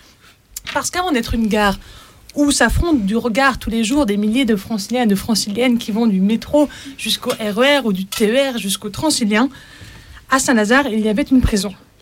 Qui plus est, une prison qui a, eu, qui a eu une longue histoire. Et qui fut un temps spécialisée dans la détention de femmes dites déviantes, et plus particulièrement de femmes sexuellement déviantes. Alors, au XIXe siècle, on y trouvait à Saint-Lazare pêle-mêle des homosexuels, lesbiennes ou assimilés, des épouses et des jeunes filles débauchées, qui sont souvent envoyées là par leur mari ou par leur père, qui payaient une- un prix modique pour une correction, des avortés ainsi que leurs avorteuses, des femmes adultères et bien sûr des prostituées. Car il faut savoir qu'au XIXe siècle, en France, la pratique de la prostitution hétérosexuelle pour les femmes existe. Elle bat même son plein, mais elle est sévèrement encadrée. Elle est donc légale, mais très encadrée. En effet, chaque prostituée doit s'inscrire auprès de la préfecture de police de Paris et ensuite dans une maison close particulière. Elle, y- elle y officie au sein de la dite maison close ou dans la rue. Les maisons closes sont taxées par l'État, qui en tire donc profit, et les prostituées sont surveillées et réprimées par ce qu'on appelle la brigade des mœurs. Alors qui n'existe plus aujourd'hui sous un nom, euh, sous le même nom, mais qui a euh, une sorte de, euh, de rejeton qui traîne par là. Donc, celles qui n'ont pas de statut officiel, donc les prostituées qui n'ont pas de statut officiel, on les appelle les insoumises et elles sont régulièrement envoyées en prison, eh bien en guise de punition justement parce qu'elles n'ont pas voulu s'inscrire. Celles qui sont reconnues par l'État, on les appelle les soumises et elles sont dans l'obligation de passer une visite médicale par mois, officiellement dans le but de lutter contre l'épidémie de syphilis.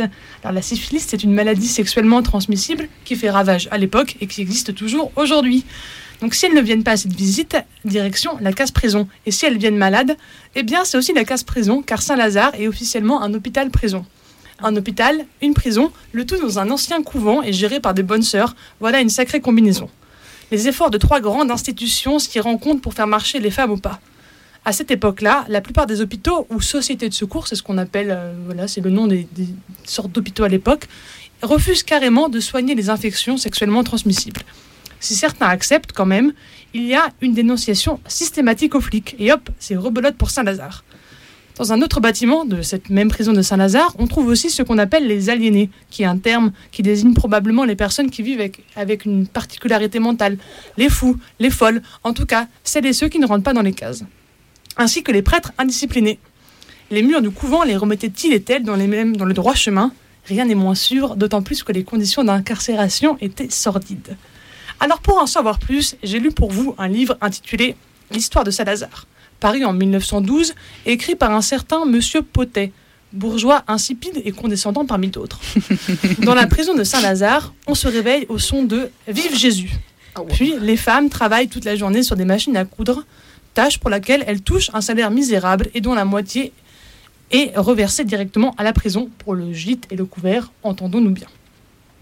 Les soins médicaux sont insuffisants pour guérir de la fameuse syphilis. Et à la sortie, toutes les prostituées sont placées dans des maisons de tolérance, c'est-à-dire dans des maisons closes, des bordels, reconnus par l'État. Car peu leur importe que les prostituées développent des formes graves de syphilis. Ce qu'il faut, c'est surtout cacher toutes ces vies jugées indécentes aux yeux des bons citoyens. Qu'elles travaillent sans relâche, mais que cela se fasse sans troubler l'ordre public. Alors la prison de Saint-Lazare a fermé en 1927, mais de nombreux autres ont ouvert.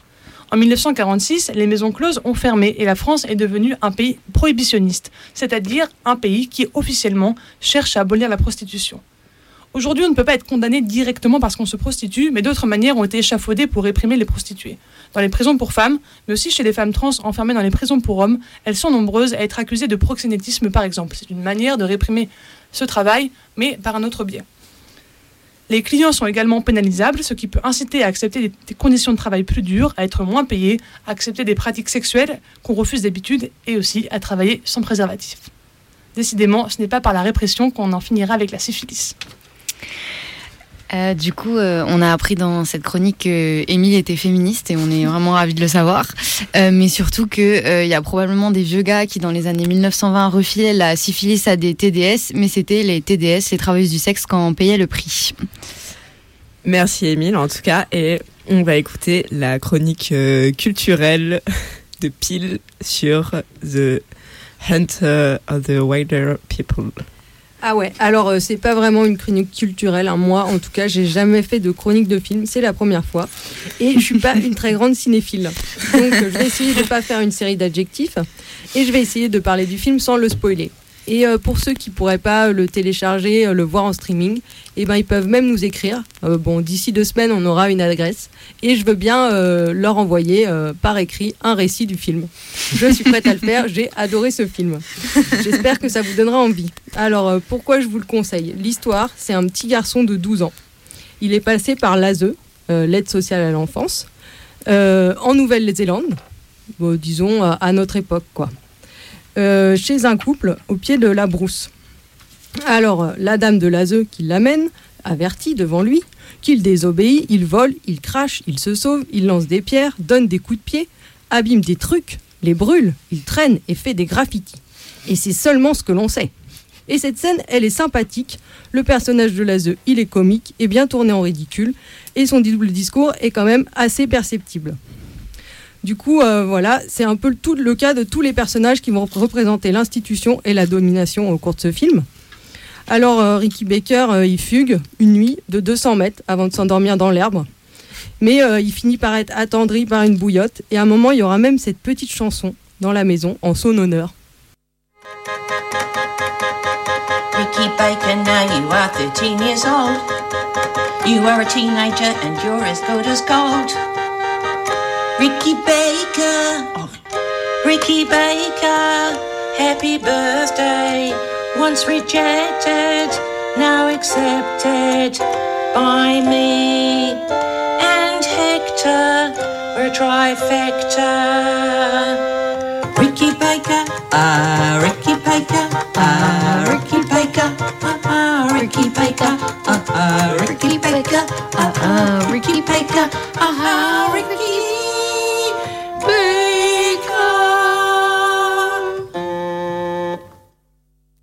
Bon, alors, euh, après cette chanson un peu kitsch, il y a un événement qui va changer le cours de l'histoire de, Ricky Baker, en fait. Ça, ça devient une cavale. Ça devient un film d'aventure et même un peu d'action, avec des trop beaux paysages. Bon, bah, moi, je connaissais pas trop les paysages de Nouvelle-Zélande, alors ça m'a bien impressionné. Mais bon, du coup, ce film, avec toute euh, cette trame, ce fond, ça parle d'enfermement des mineurs, d'enfermement, de prison, euh, de famille, de maltraitance aussi, de deuil, de liens affectifs et d'amitié entre les âges. Et, euh, mais c'est toujours avec de l'humour. Et euh, les personnages, eh ben, en fait, ils sont, pas, ils sont traités quand même de manière euh, profonde et pas superficielle. Voilà, après, ça parle aussi de choix, de liberté, qui est parfois peut-être matérialisée par l'image de la vie sauvage. Et c'est aussi un peu une rencontre entre différents marginaux de différents milieux. Et alors, ils ont une petite phrase qu'ils aiment bien ensemble, qui dit On n'a pas choisi la vie de baroudeur, c'est la vie de baroudeur qui nous a choisi. Et ça, c'est ce que dit euh, Ricky Baker avec son chien Tupac en l'honneur de son seul ami, le rappeur. Voilà, euh, c'est un bouquin. euh, un- ah oui, c'est inspiré d'un bouquin, c'est vrai, ce film. Et euh, c'est un film néo-zélandais de Taika Waititi de 2016. Voilà. Merci. Merci Pile. Du coup, la prochaine émission, ce sera le mercredi 21 octobre à partir de 20h30 si on est à l'heure cette fois-ci. D'ici là, on vous invite euh, chaudement à venir euh, le vendredi 16 octobre à 16h30 au RER de Joinville-le-Pont pour marcher sur le centre de rétention de Vincennes. Euh, on espère aussi que d'ici là, le podcast va apparaître sur notre blog carapatage.noblogs.org et que vous pourrez le télécharger, l'écouter et le partager à tous et toutes vos amis. Et on espère que la prochaine fois, on aura une adresse postale pour euh, les gens qui sont euh, à l'intérieur et qui voudraient nous écrire. On vous oublie pas, désolé. Force à eux. Force à vous, on pense à vous, on est un peu à l'arrache, mais À on va euh, à LE. Voilà, et, et voilà, salut à tous et toutes, et on va écouter après ça une musique de KTM qui s'appelle Brûler les prisons, et, euh, Et c'est ce qu'on pense, brûler les veut. prisons. Bien envoyé À bientôt, à- Ciao. au 21 Bonsoir, octobre. à bientôt. Merci. Sans raison, les gangs de la rue sont des cartels en prison rentrés pour de la bœuf sortant pour être narco université carcérale pour les bracos les ex-délinquants font des masters en truand s'élèvent dans l'échelle sociale tout en tuant fleurir entre quatre murs pourrir entre quatre planches pourrir entre quatre murs fleurir entre quatre brûler les prisons brûler les prisons énumérer mes frangins sont emmurés brûler les prisons brûler les prisons le diable est posé à droite va murmurer brûler les prisons brûler les prisons si t'es une prole ton calvaire va durer. Brûler les prisons brûler les prisons la détention pas d'expliquer qui tu es. On a déconné, dégommé, déconné, dégommé, assumé la purge par année. On a déconné, dégommé, déconné, dégommé, la sortie m'a rendu parano. On a déconné, dégommé, déconné, dégommé, assumé la purge par année. On a déconné, dégommé, déconné, dégommé, la sortie m'a rendu parano. La justice est aveugle, brûler les ont pris. Ta liberté, pas ta fierté, ils ont pris. Forêt ou Sagile, fleurit les baumettes. Trois enfants pour un délit que t'as pu commettre. Voyou en costard, très peu inquiété. Les tours, l'argent public s'engraisse à satiété. Y a pas de pédagogie, j'plaide pour la logique. Il ne reste pas de crécher dans le plus beau des logis. Voyou, quartier, crime organisé. Faune sur écoute et voiture banalisée. Amitié sacrifiée, ton pote passe aux aveux. Cauchemar, trop tard, t'auras besoin d'un baveux. Brûler les prisons, fini le mitard. Avenir de patron, pas celui de smicard. Cellule, cachot, lit superposé, animal en cage qui pourra m'apprivoiser. Brûler les prisons. brûler les prisons, énumérer mes frangins sont emmurés, brûler les prisons, brûler les prisons, le diable est posé à droite va murmurer, brûler les prisons, brûler les prisons, si t'es une poêle ton calvaire va durer, brûler les prisons, brûler les prisons, la détention pas d'expliquer qui tu es, on a déconné, dégommé, déconné, dégommé, assumé la purge par année, on a déconné, dégommé, déconné, dégommé, la sortie m'a rendu parano, on a déconné, dégommé, déconné, dégommé, assumé la purge par année, on a déconné, dégommé, déconné, dégommé, la sortie m'a rendu parano.